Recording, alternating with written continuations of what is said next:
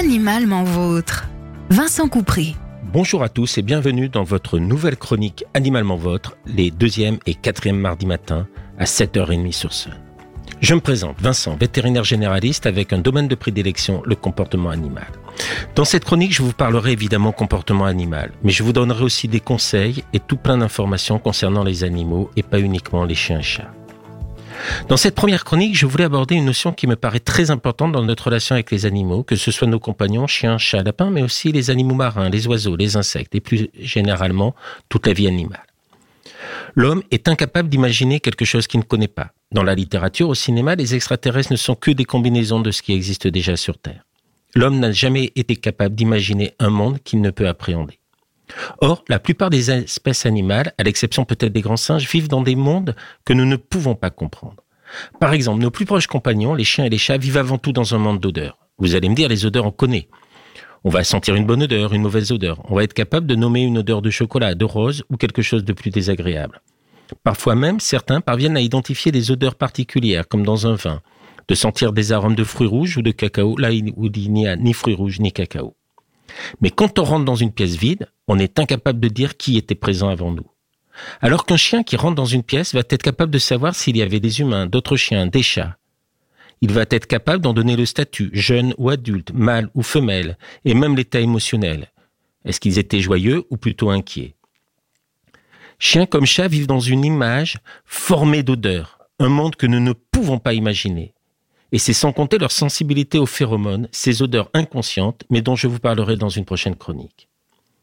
Le chien va aussi vivre dans un monde de sons, avec une perception beaucoup plus ample que la nôtre, dans les aigus comme dans les graves, dans les infrasons et les ultrasons.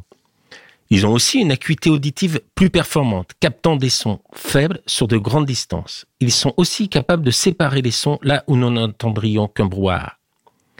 Il a été démontré qu'un chien était capable de reconnaître la voiture de son maître au milieu de véhicules de même modèle. Il saura distinguer de toutes petites différences de son. Le chat et nombre de chiens vont aussi être capables d'orienter leurs oreilles en direction des sons pour en distinguer très précisément la distance, l'orientation, ce que nous sommes bien incapables de faire. Nous, humains, vivons essentiellement dans un monde basé sur la vision. Mais là encore, les autres représentants du règne animal ont des visions totalement différentes de la nôtre. L'aigle saura zoomer sur une proie.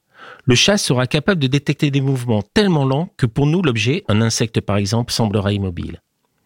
Le chien est myope de près, mais il est capable de distinguer un mouvement à plus d'un kilomètre. C'est aussi dans le spectre des couleurs que se jouent les différences.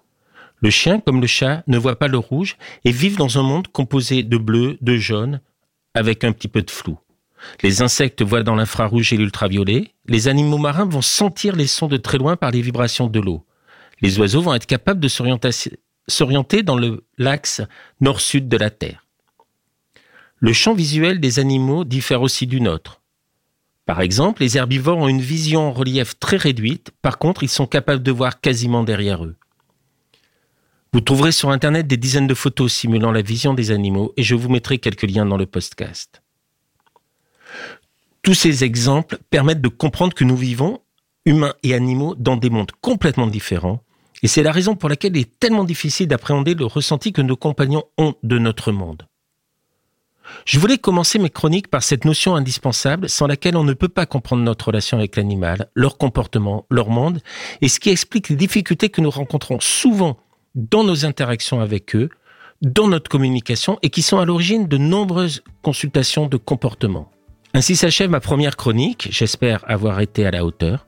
Je vous remercie de votre écoute et à bientôt sur Sun. Réécoutez cette chronique sur le site et l'appli de Sun.